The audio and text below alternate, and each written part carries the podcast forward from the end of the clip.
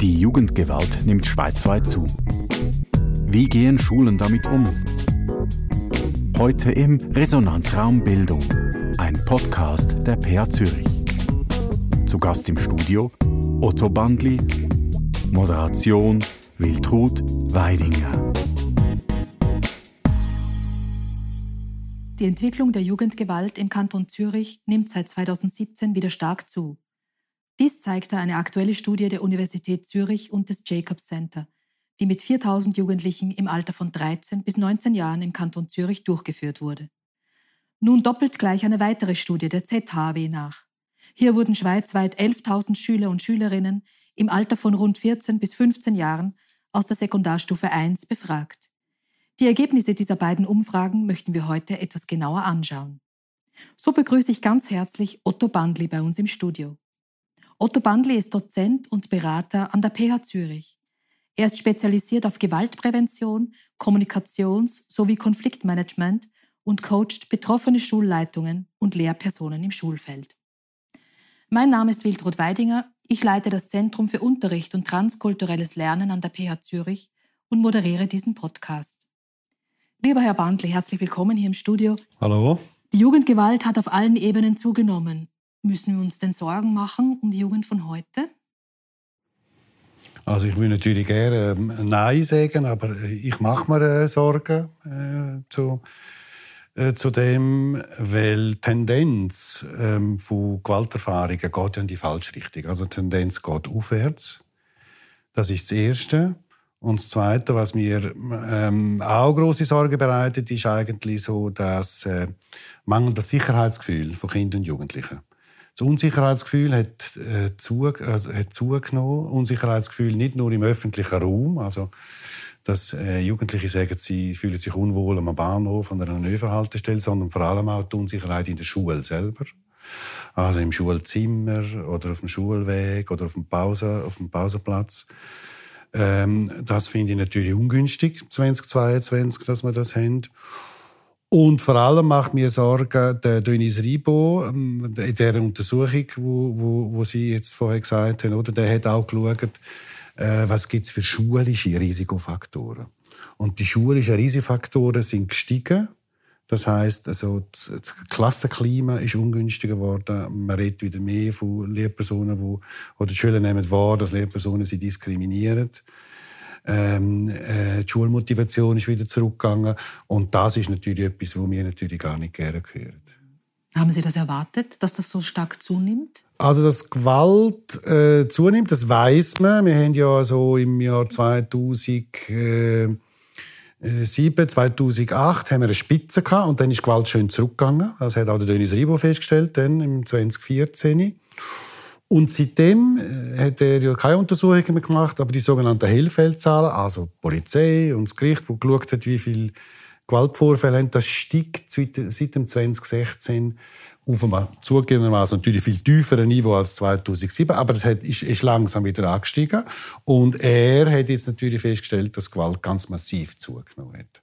Also von dem her ist nicht überraschend, dass sie zugenommen hat, aber wie stark sie zugenommen hat, das ist ganz sicher eine äh, große Überraschung. Mhm.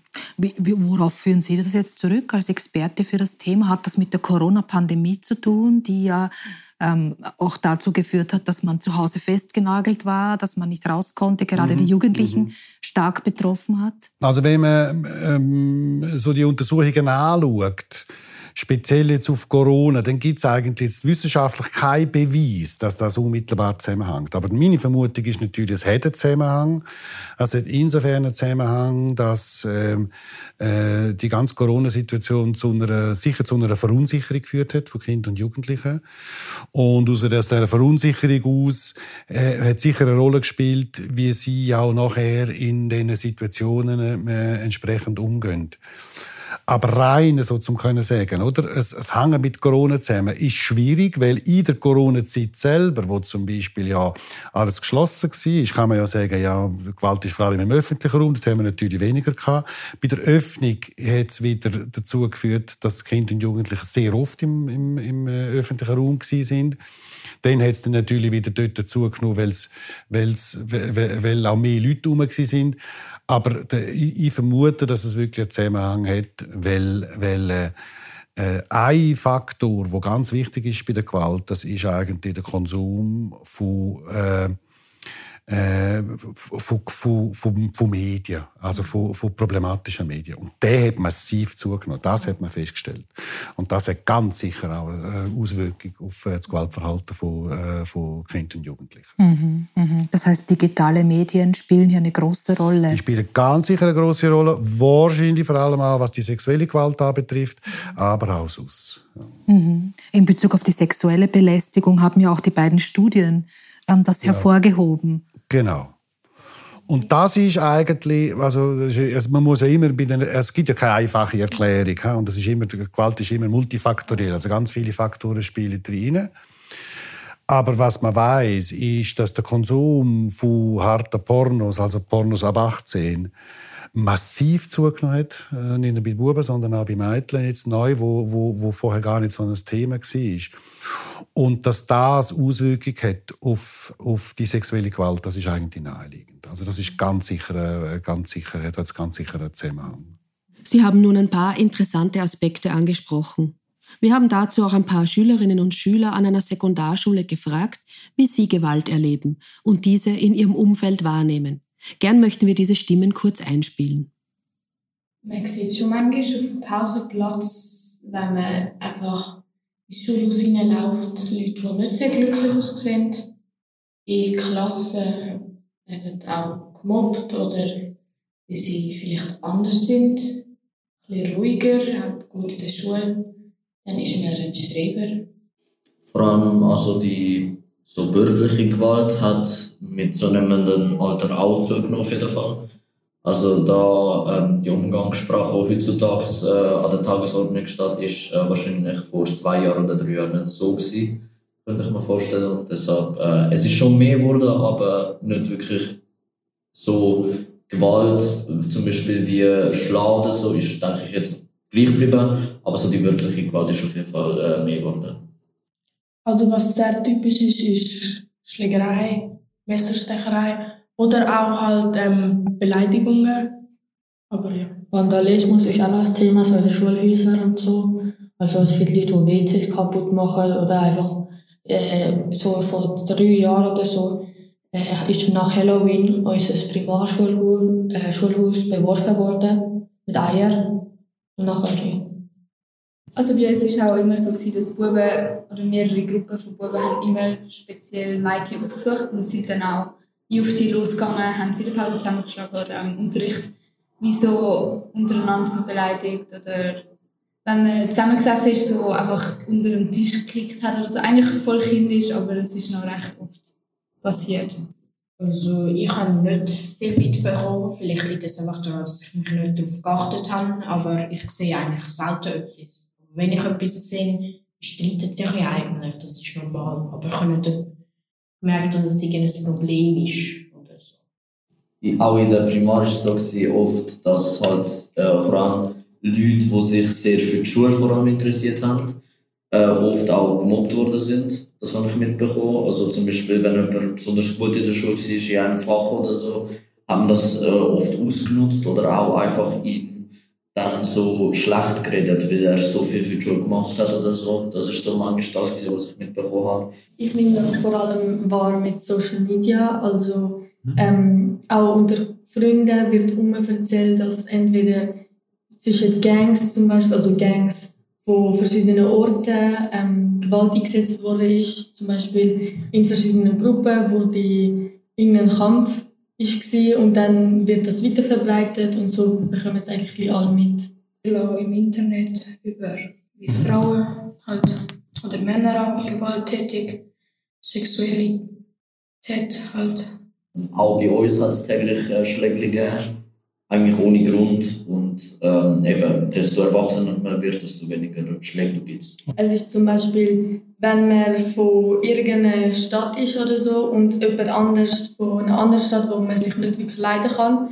Also das ist so wie im Kopf, dass man sich nicht leiden kann, obwohl es eigentlich klappen könnte. Und dann werden viel abgemacht, für, von wo sie kommen oder leben. Und das, das ist ähm, oft die Ursache zwischen den Konflikten. Meistens ist es halt so, dass es so einen Anführer gibt und dann sind meistens die restlichen Buben sind dann eher so Mitläufer, weil sie wollen halt, erstens, sie wollen kein Mobbeopfer werden und sie wollen halt auch so ein bisschen zu den Coolen gehören und so und sie denken, es wäre cool, wenn sie so andere so ein bisschen nerven und so und ja. Ich habe aber schon mehrmals gesehen, also bei uns in der Schule hat es eigentlich schon fast jeden Tag Schläge gegeben und ich habe halt schon oft wahrgenommen, also ja. Aber vor ein paar Jahren so, ähm, hat es schon ein paar Vorfälle gehabt, wo man paar Leute gemobbt hat und dann auch ähm, entweder ein bisschen zusammengeprügelt hat oder so. Aber das, ist, ähm, das hat man eigentlich sehr schnell geklärt und jetzt tut es nicht Vorfall. Ich habe es jetzt nicht so bemerkt. Ich habe halt schon seit so der Unterstufe und jetzt auch mit der Mittelstufe gesehen, man manchmal so auf dem Pausenplatz, wie so zwei Buben so wirklich kämpfen oder so, aber es ist meistens eher so Freundschaftskampf und so. Aber sonst habe ich das jetzt nicht wirklich wahrgenommen. Also bei uns war auch vor allem körperliche Gewalt und auch sehr viel mit Mobbing zu tun und auch mit Beleidigungen auf dem Pausenhof. Und ja, wenn man gemobbt wird, ist man zusammengeschlagen worden oder generell einfach von größeren Gruppen beleidigt worden und ausgeschlossen worden. Und ich finde trotzdem in der Sekundarschule sollte man den Fokus auf Eintrag eher an Schlägerei und Verletzungen, Beleidigungen setzen, anstatt auf so Regeln, zum Beispiel Handy oder eine Minute zu spät kommen bei den Statements der Schülerinnen und Schüler, Herr Bandli, werden ganz unterschiedliche Aspekte von erlebter Gewalt angesprochen. Was empfehlen Sie denn den Lehrpersonen an den Schulen? Wie können die dem Ganzen entgegenwirken oder wie können Schulen vielleicht auch präventiv arbeiten? Und gibt es auch Gründe, warum die Gewalt so gestiegen ist? Ja, die, die, das ist äh, natürlich eine Frage, wo, wo, wo ich mir überlegt habe, weil man muss vielleicht noch eins dazu sagen, oder, dass, dass die, die, die Gewaltprävention, die wir jetzt in der Schule haben, die ist ja eigentlich, nachdem, äh, nachdem wir so eine Spitze hatten, im 2007, 2009, haben wir nachher ganz breit schulische Gewaltprävention installiert. Und da gehört, gehört, gehört dazu, dass die schulische Sozialarbeiter dazugekommen ist, dass es viele Programme gegeben hat. Es hat auch ein nationales Programm gegeben, 2011 bis 2015. Also wir haben sehr viel gemacht in diesem Bereich. Und dass es jetzt so die, die, das Sicherheitsgefühl abgenommen hat, hängt vielleicht damit zusammen, dass die Lehrpersonen offensichtlich wieder eher in einer belastenden Situation drin sind und vielleicht durch das auch ein bisschen weniger Verantwortung übernommen haben für den sozialen Umgang. Weil das ist für mich entscheidend. Lehrpersonen müssen von Anfang an die Verantwortung übernehmen, die 0,0-Toleranz, gemeinsame Sprache, ähm, Installation von, äh, von, von diesen Sozialkompetenzen und offenbar ist das den Lehrpersonen jetzt in letzter Zeit nicht ganz oder, nicht, oder einigen Lehrpersonen nicht ganz so gelungen, das eben dann äh, das eben dann quasi umzusetzen und dort dann so ein bisschen dem ein bisschen entgegenwirken. Mhm. Das heißt, wenn ich Sie richtig verstehe, müssten die Lehrpersonen auch vielleicht sogar darin gestärkt werden, das vermehrt wieder aufzunehmen oder überhaupt zu tun, wenn es neue Lehrpersonen sind, die, die äh, an diesen Schulen oder an die Schulen gekommen sind. Was gibt es da für Wege, um Lehrer und Lehrerinnen zu stärken im Umgang, einerseits mit Gewalt, aber auch im im, im Stärken dieses sozialen Zusammenhalts, könnte man ja fast schon ja, sagen. Ja, genau. Also, eins von der, oder wenn es um, um, um Gewaltprävention geht, dann gibt es ja eigentlich drei Formen von Gewaltprävention. Es gibt eine Gewaltprävention, also die primär ist quasi für alle. Also das ist all das, was ich mache in einer Schulklasse drin, von Anfang an. Das heißt, ich setze Standards, ich setze, setze Regeln durch, ich schaue, dass wir das Wir-Gefühl haben, so die gemeinschaftlichen Sachen. Das trifft eigentlich alle. Ja, das, sind, halt, das sind also auch die Kinder dabei, die, hohe Sozialkompetenzen und, und immer daran denken, wir haben, unsere Schülerinnen und Schüler haben generell ganz, ganz eine hohe Sozialkompetenz. Das sind immer ganz kleine Gruppen. Das ist auch in der zweiten Untersuchung, die Sie vorhin gesagt haben, festgestellt worden, dass 5% sogenannte Intensiv, äh, Intensivtäterinnen und Täter sind, die machen 76% von allen Gewalt. Und die will man verwünschen in der sekundären Prävention. Also wir müssen nicht nur schauen, dass es Prävention gibt eben für alle, sondern das wäre für die Risikogruppe dass wir ein Netz haben, dass wir ähm, äh, Schulsozialarbeiter gezielt können einsetzen für die Kinder, die so ein gewisses Risiko haben. Ja? Und die, der dritte Teil der Prävention wäre dann mit denen, die schon mal eben Gewaltdelikt gemacht haben. Und das wäre dann eher etwas, was ein bisschen außerschulisch wäre. Also wir müssen die Lehrpersonen stärken in, in, ihren, in ihren Möglichkeiten, wieder die Sozialkompetenzen zu erhöhen. Und da kommt halt für mich immer wieder das Thema für das Klassengröße für mich für das relativ groß sind. Mhm. Also das wäre sicher eine Maßnahme, die ich wahnsinnig gerne sehen würde, wenn Klassen äh, wieder ein bisschen kleiner wären, dass man mit dieser Heterogenität, mit dieser Zusammensetzung dann wieder eben Beziehungsarbeit könnte richtig machen mhm. Und zwar mit allen. So, mhm. das wäre natürlich so eine Idee. Ja, ja. Jetzt stehen ja Jugendliche, ähm, sind, sind ja nicht nur Teil des Systems Schule, sondern sind natürlich auch Teil des Systems Familie, also im Sinne der Schulpartnerschaft, genau. Schule, Eltern und Schüler, Schülerinnen. Und nun sind ja diese Jugendlichen einerseits oft auch Opfer von Gewalt oder eben, wie Sie gesagt haben, auch Täter.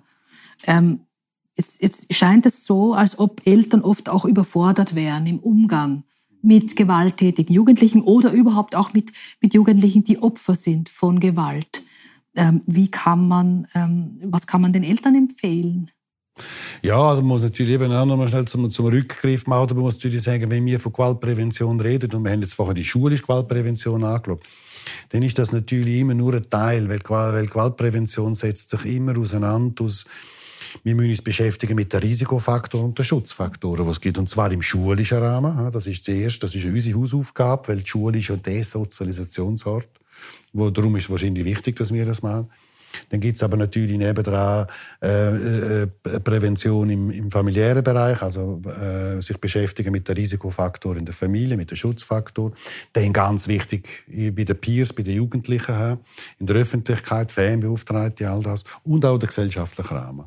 Und jetzt auf, auf Ihre Frage zurück, was den familiären Rahmen anbetrifft, weiß man ja, was dort für Schutzfaktoren sind ähm, ähm, eine gute Beziehung äh, zwischen, zwischen, äh, äh, zwischen den Eltern, ein Ort, wo sie selber eben keine Gewalt erleben, ein Ort, wo konstruktive Konfliktlösungen Muster gelernt können werden. Also würde es darum gehen, dass man die Eltern dort stärkt. Das ist aber nicht Aufgabe von der Schule, sondern das wäre Aufgabe vielleicht so von, von, der, von, der, von, der, von der Sozialarbeit, also nicht von der Schulsozialarbeit, sondern von der generellen äh, Sozialarbeit. Und dann müsste man ansetzen bei den Risikofaktoren und dann sind wir schnell mal in dem Bereich, dass wenn Kinder natürlich daheim Gewalt erleben, äh, oder von Gewalt betroffen sind, dass das ganz große Auswirkungen hat äh, nachher auf ihres, auf, auf ihres Verhalten mhm. betreffend, äh, betreffend Gewalt. Und auch dort müsste das Beratungsangebot geben, dass wenn Eltern in Not sind, dass sie sich eben mit dem können, äh, auseinandersetzen. Mhm. Herr Bandli, was sind denn die größten Risikofaktoren? Also Sie haben jetzt die erlebte Gewalt in der Familie Jawohl. angesprochen. Was sind andere Risikofaktoren? Also Risikofaktoren äh, quasi äh, in der im, im, Im Individuellen ist ganz klar Frühdelinquenz. Also das ist, wenn Kinder und Jugendliche äh, vor 13 äh, hohes Aggressionspotenzial haben oder, oder Gewalt äh, verüben, ist das eigentlich ganz extrem. Dann ist der Risikofaktor natürlich halt ähm, Masi. Also Gewalt ist nach wie vor männlich, 90 Prozent der Gewalt ist männlich. Äh, dann ist das Risiko in der Individualität ähm, äh, gewaltbefürwortende Normen auch so ein bisschen das, die, die, die Männlichkeitssachen. Dann haben wir in den familiären, familiären Risikofaktoren ist es eben die Gewalt erlebt daheim, ist es, ist es ähm, eine ungünstige Beziehung zwischen den Eltern, ein zu wenig warmes quasi Umfeld daheim. Schulische Risikofaktoren kennt man natürlich auch gut. Das ist eben das, das schlechte Unterrichtsklima, wo der Dennis Ribo festgestellt hat so das Unsicherheitsgefühl, das ist hoch, wenn, wenn alles immer um Leistung geht. Das ist ein schulisches Risiko, zu wenig Wir-Gefühl. Und eines der ganz grossen Risikofaktoren dus oder einer der grössten ist eigentlich, wenn Peers, also wenn jemand mit gewaltbereiten Peers unterwegs ist. Das weiß man, das ist die grösste Gefahr, dass man dann selber gewalttätig wird. Ist schulisch. Und gesamthaft natürlich ist, ist halt wieder äh, der, gesellschaftliche, der gesellschaftliche Wandel oder vor allem der Wert- und Normwandel jetzt für unsere Gesellschaft aus. Ein bisschen das mehr Egoistische, was wir jetzt ein bisschen feststellen bei Kindern und Jugendlichen. Das sind eigentlich die grössten Risikofaktoren, also ein bisschen überall. Ja. Diese beiden Studien oder im Vergleich zu 2013 mhm. gibt ja die Studie der ZHW auch gerade bei diesen Risikofaktoren jetzt an, dass mhm. eben immer mehr Jugendliche auch Opfer von Delikten geworden sind und dass auch äh, über 30 Prozent über elterliche Gewalt äh, berichten. Haben diese Zahlen zugenommen?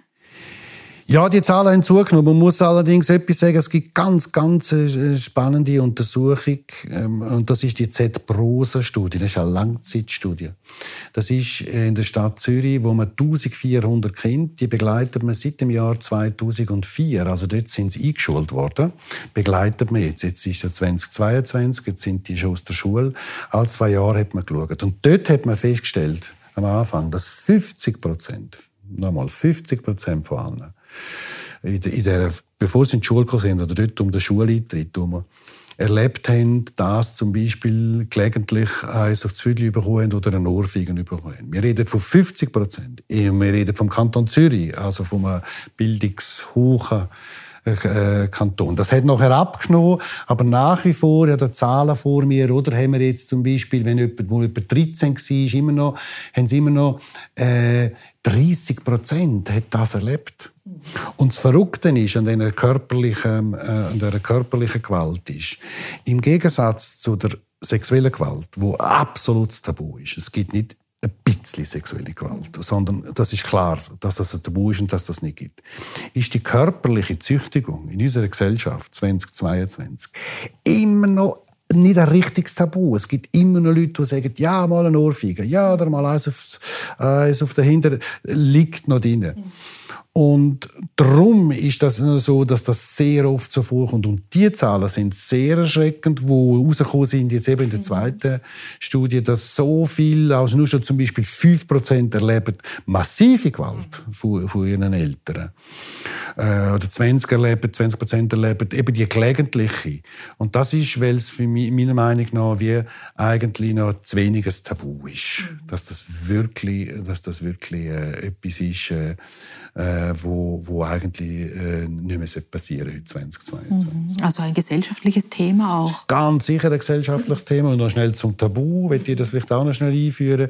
Wenn ich sage, sexuelle Gewalt ist Tabu, äh, dann hat das Tabu hat einen Vorteil, nämlich es gibt nichts zu rütteln. Die Norm ist klar, aber hat auch einen grossen Nachteil, nämlich man redet nicht darüber. Wir haben keine Sprache für das. Und, ähm, es kann natürlich nicht sein, dass man eben nicht über das redet, sondern wir müssen wahrscheinlich das Tabu ersetzen über Wert und Normen, prosoziale Werte und Normen, die wir setzen. Das wollen wir so nicht, das ist so nicht richtig. Dass man eben eine Sprache hat und dass man über das kann reden auch natürlich dann eben über die, über die körperliche Gewalt von Eltern, wo eben nach wie vor ähm, äh, sehr verbreitet ist. Also das ist etwas, wo ich jetzt nicht gedacht habe, dass die Zahlen noch so hoch ist, mhm. weil, man, weil, weil sich doch so ein bisschen etwas eigentlich hätte sollen mhm. Mhm. Jetzt sind natürlich Lehrpersonen in den Schulen eben auch damit konfrontiert, nicht nur mit eben, wie Sie beschrieben haben am Anfang, mit eben ähm, der zunehmenden Gewalt oder dem, dem geringer werdenden sozialen Zusammenhalt in der Schulklasse, sondern eben auch solchen Phänomenen, die aus einem anderen System, aus der Familie herauskommen. Jetzt werden ja Primarlehrpersonen, vor allem auch wie jetzt jüngst ja Thomas Minder in der NZZ zum Ausdruck gebracht hat, als ähm, eierlegende Wollmilchsau. Also wird erwartet äh, von ihnen, sie sollen alle Probleme lösen und nun sollen sie sich auch noch mit den gewalttätigen Jugendlichen oder älteren Kindern in der Klasse ähm, auseinandersetzen und diese inkludieren. Ähm, überfordert das unsere Lehrpersonen nicht? Also zum nochmal auf das zurückkommen, was ich vorher gesagt habe, wenn wir große Klassen haben, wie wir sie jetzt eigentlich haben, auch vielleicht auch noch ein bisschen aufgrund vom, vom, äh, vom Lehrpersonenmangel, dann überfordert sie es, bin ich ganz sicher. Weil die Kinder, die brauchen besonders viel Aufmerksamkeit, weil die Kinder ja gewisse Erfahrungen, also Beziehungserfahrungen, vielleicht eben daheim nicht haben können machen. Und jetzt ist die Schule ja eine super Gelegenheit, dass wir quasi das ein bisschen nachholen können, also dass, dass sie dort wieder lernen, dass, es dass sie überhaupt geschätzt werden, was heißt Beziehungsarbeit, also dass man dort mit ihnen schafft. Und da kommen die Lehrpersonen natürlich ganz sicher an ihre Grenzen an. Und was man auch noch dazu muss sagen, wenn wir jetzt vorher von diesen, von diesen sogenannten Intensivtäterinnen oder Täter geredet oder diesen Mehrfachtätern, gibt, oder Täterinnen, gibt es natürlich nach wie vor gewisse Jugendliche, die unser Schulsystem ganz, ganz klar überfordert. Auch die Lehrpersonen, die das wunderbar machen weil sie eine Antisozialität haben, weil ihnen viele grundlegende Voraussetzungen fehlen, sich in eine Gruppe zu integrieren, weil sie ganz hohes Aggressionspotenzial haben, weil sie ungünstige Konfliktlösemuster haben, weil sie Normen in sich haben wo, wo, wo, wo, wo, wo Gewalt äh, bejaht. Und die würden für mich halt ähm, an einen anderen Ort äh, gehören. Da stoßt die Inklusion meiner Meinung nach ganz klar an Grenzen. Was wären dann für Orte Also, also ein sensationeller Ort ist zum Beispiel äh, Kinder- und Jugendpsychiatrische Schule Brischhalden. Also ein Ort, wo eben nicht nur mit dem Kind geschafft wird, so einzeln, sondern wo ein ganz großes Netz hat mit der Familie, mit dem Umfeld, äh, wo man an diesen massiven Defiziten eigentlich kann schaffen und wo aber auch so gemacht sind, dass es nachher wieder ein, ein, ein, ein, ein Zurückkommen ist in die Regelschule hinein. Aber ich behaupte, und ich sehe ja viele in Oberstufenschulen, dass es dort Jugendliche hat, wo das System und die Lehrperson klar überfordert. Und da wünschte ich mir auch, äh, dass es von den Schulleitungen oder von den Behörden her äh, ganz klar, dass man mehr auch so Möglichkeiten wird, äh, sich überlegen. Nun gibt es ja an den Schulen auch die Schulsozialarbeiter und Sozialarbeiterinnen. Welche Rolle können die spielen in so einem Prozess äh, der Unterstützung der Lehrpersonen? Die können ganz, ganz ähm, äh, eine große Rolle spielen weil es gibt immer wieder verschiedene Sachen innerhalb vom, vom, von, der, von der Schule, oder, wo eigentlich so mehr aus zeitlichen Gründen, also dass die Lehrpersonen eben die Ressourcen nicht haben. Und wenn es jetzt darum geht, gewisse, an, an gewissen Sozialkompetenzen zu schaffen, ich denke jetzt an Art, wie man mit Konflikten umgeht, ich denke, wie man mit Emotionen umgeht, also Emotionskontrolle, aber ich kann mir auch vorstellen, äh, äh, äh, äh als Bilder, wo man, vom, wo man von jemand anders hat, Andersartigkeit zum Beispiel. So Themen, oder? Ist, ist etwas, wo man vielleicht in kleineren Gruppen, einzeln oder, oder, oder äh, oder das Zweite müsste sich können auseinandersetzen und diese Möglichkeit hat eigentlich eine Lehrperson in ihrem ganzen Betrieb gar nicht. Und da würde ich natürlich die Sozialarbeit unbedingt sehen. Auch wenn es darum geht, dass es unter Mädchen oder unter Buben eine gewisse Dynamik gibt, oder dass man das eigentlich mit denen könnte bearbeiten. Plus Ansprechperson in ganz verschiedenen Situationen, wo es vielleicht lieber zur Sozialarbeiterin kommen als zu der Lehrperson. Das ist auch etwas, wo ich die Sozialarbeit natürlich sehr, sehr äh, sehr gerne gesehen. Und darum ist auch wichtig, dass, äh, dass die Schulen gut dotiert sind mit, mhm. mit den Stellen von der, von der SSA. Das denke ich. Aber immer im Austausch mit der Lehrperson und mit dem, also welche Rolle spielt denn quasi der gesamte Klassenverband dann, um, um die Täter oder diese genau. gewalttätigen Jugendlichen dann nicht zu stigmatisieren genau, zum Beispiel. Genau, das ist ja eigentlich dann wieder die Aufgabe der Lehrperson. Die Lehrperson muss am Anfang, das ist ganz entscheidend, äh, Kernaussage oder Kernbotschaft ist, die Lehrerin oder die Lehrerin muss Verantwortung übernehmen für den sozialen Umgang. Alle gehören dazu, auch die gehören dazu. Und das müssen wir machen, ähm, natürlich ganz intensiv mit einem, äh, mit einem, mit einem Wir-Gefühl, mit einem Gemeinschaftsgefühl, wo sich die Schüler schnell gut kennenlernen. Es müssen Standards gesetzt werden, sie müssen sich mit den Regeln auseinandersetzen. Es braucht so, es braucht so die Gemeinschaft, und die wird ergänzt oder unterstützt von, der, von dem System draussen, von den anderen Lehrpersonen, von der Schulleitung oder eben auch von der SSA. Diese Verantwortlichkeit die muss die Lehrperson übernehmen. Das kann man nicht der Schulsozialarbeiter delegieren. Aber einzelne Bereiche oder einzelne Sachen, was ab Förderung der Sozialkompetenzen ist, das ist natürlich eine Stärke der, der, der, der Sozialarbeit. Mhm. Jetzt, wenn wir zurückgehen zu dieser Studie von der ZHW, dann äh, könnte man ja jetzt schlussfolgern, das tun ja auch die Studienleiter, dass es eigentlich ein gezieltes Präventionsprogramm bräuchte für, ähm, für die Jugendlichen.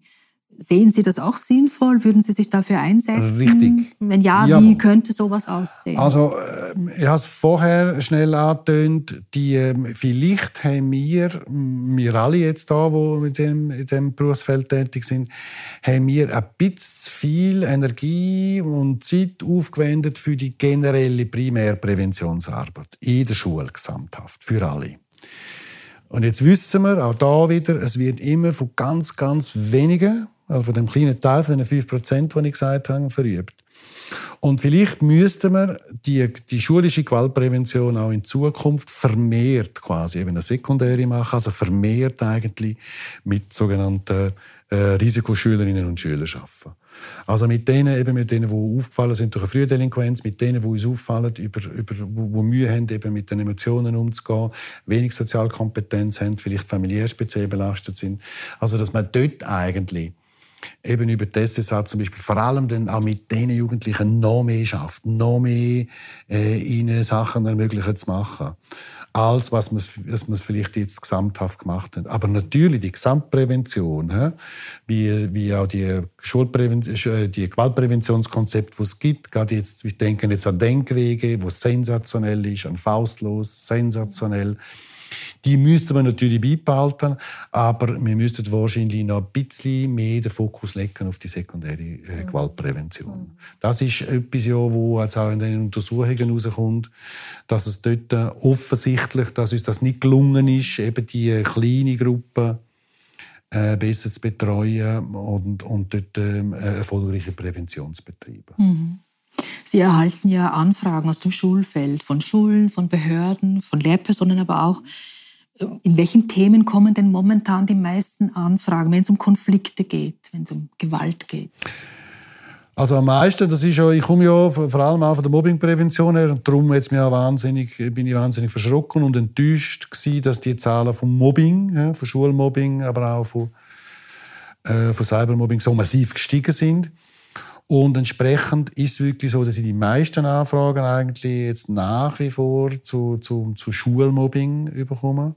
Dann, ähm, wo die Lehrpersonen auch sehr so ein bisschen belastet sind, ist, wenn so eine eine ungünstige Kommunikation ist. Das heißt also, wenn, wenn, wenn Drohungen rum sind, wenn eine verrohende Sprache rum ist, das ist auch etwas, wo, amix, äh, wo jetzt amix ein bisschen kommt. Es kommt wenig zu der, zu der physischen, von der physischen Gewalt, also dass die Sachen sind. Es sind vor allem so der psychische Bereich, wo äh, ähm, ähm, wo, wo, wo, wo die Lehrpersonen belastet. Auch zum Beispiel selbstverletzendes Verhalten, wo auch immer mehr so ein bisschen auftaucht. Da hat es ja auch noch eine Untersuchung gegeben, dritte vom, für den Kanton Zürich, wo man festgestellt mhm. hat, dass das eigentlich äh, die Lehrpersonen oder die Schulleitungen sehr belastet. Und das kommt dann auch so eigentlich äh, bei uns, bei uns äh, zur Beratung. Mhm, mh. Könnte man jetzt meinen, dass es ein sehr tristes Bild eigentlich ist, aber es gibt ja sicher auch ähm, zuversichtliche Entwicklungen oder Dinge, die Sie vielleicht, wenn Sie eine Schule begleiten in einem Prozess, zuversichtlich stimmen. Ja. Wann ist denn eine Schule genau. auf einem guten Weg?